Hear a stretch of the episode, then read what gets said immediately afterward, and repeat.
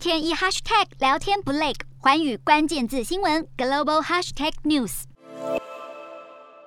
乌克兰与俄罗斯进入新一轮的和平谈判，双方看似有取得进展的迹象。俄罗斯承诺会大幅减少军事活动，乌克兰也表示完全停火后将以永久中立国形式确立不结盟及无核武的国家地位。眼看俄乌之间有机会达成共识，整体情势露出和平的曙光。不过，要达成最终拍板，仍需要双方领导人点头同意。今天的国际新闻评论要来分析缓解俄乌形势的关键问题是什么？俄乌战争持续拉长，原本普丁的如意算盘是速战速决，迫使乌克兰接受俄罗斯作为宗主国的地位。不过，乌克兰反抗的韧性让俄罗斯陷入劣势。先前抛出六点停火协议，外界认为这有普丁寻求体面退场的意味。然而，欧美国家怀疑这是普丁的缓兵之计。一个月前，俄方撕毁新明斯克协议，毁诺在先，缺乏开战的正当性。俄罗斯会否遵守和谈内容？西方国家始终存有疑虑。之前的评论曾提及，战争最大的挑战不仅是如何达达成。平息冲突的共识，还有战后的重建以及落实长期的安全保证，这也是乌克兰一再顾虑的重点。毕竟整体情势已站在乌克兰这一边，倘若单方面与俄罗斯达成协议，恐怕只是换来短暂的停火结果，没有人可以保证取得长期的和平稳定。因此，乌克兰必须依循欧美国家的共识与行动，来增加自己在谈判桌上的底气。果不其然，乌克兰在与俄罗斯的新一轮谈判中提到，需要建立一套安全保障机制，除了希望。由联合国安理会的五个常任理事国以及土耳其、德国、波兰、加拿大、以色列来一同担任安全担保国之外，更要拟定具约束力的安全保证。安全担保国必须发挥集体安全的作用，确保乌克兰的中立国地位，抵抗来自外部的军事攻击。这是目前双边进行和谈最具关键的一部分。问题在于，俄罗斯会接受乌克兰对于安全保证的要求吗？普丁对此也会有疑虑。主要原因在于，虽然乌克兰要加入北约约的可能。性不高，但是乌克兰提及具约束力的安全保证，在俄罗斯眼中，这和北约的共同防御原则有异曲同工之妙。倘若接受乌克兰的提议，这完全削弱了俄罗斯对乌克兰的军事制衡能力，形同允诺欧美国家对乌克兰提供军事援助。普丁恐怕不会轻易答应。不过，普丁能讨价还价的空间并不大。欧美国家的制裁已让俄罗斯国力大伤，军事行动又陷入泥淖，俄罗斯的谈判筹码不断流失。如果乌克兰顺利加入欧盟，等于普丁要打造地缘大国的美梦破灭，除了二势力的范围缩小之外，乌克兰要形塑集体安全意识的安全保障机制，将让欧美势力向东扩张。如今俄罗斯很难体面退场，如果接受乌克兰的条件，根本是大伤普丁的颜面。欧美国家会持续向俄罗斯施压，无论是为了惩罚侵略行为，或是要维持地缘政治经济现况。普丁已失去国际社会的信任，那么要达成安全保障的共识，欧美国家势必会加码和谈的条款。内容，例如要求俄罗斯裁减核武数量，以及扩大俄罗斯边境的军事缓冲区，甚至可能以确保乌克兰的中立地位为由，在乌克兰境内部署防御性军事装备。没有意外的话，俄罗斯将面临西方更多的安全绳索。俄乌两国的和平谈判将进入深水区，不只有安全保障的问题，还必须针对克里米亚地位以及顿巴斯地区的后续处置进行磋商。然而，解铃人还需系铃人，普京必须提出让乌克兰及欧。美国家相信的承诺，那么就得展现谈判的诚意。俄军完全退出乌克兰并停火，方能加快和谈的进度。倘若普丁仍表现出强硬的态度，歹戏拖棚，对俄罗斯将越来越不利。Hello，大家好，我是寰宇新闻记者黄运成。如果你喜欢寰宇关键字新闻 Podcast，记得按下追踪以及给我们五星评级，也可以透过赞助支持我们的频道哦。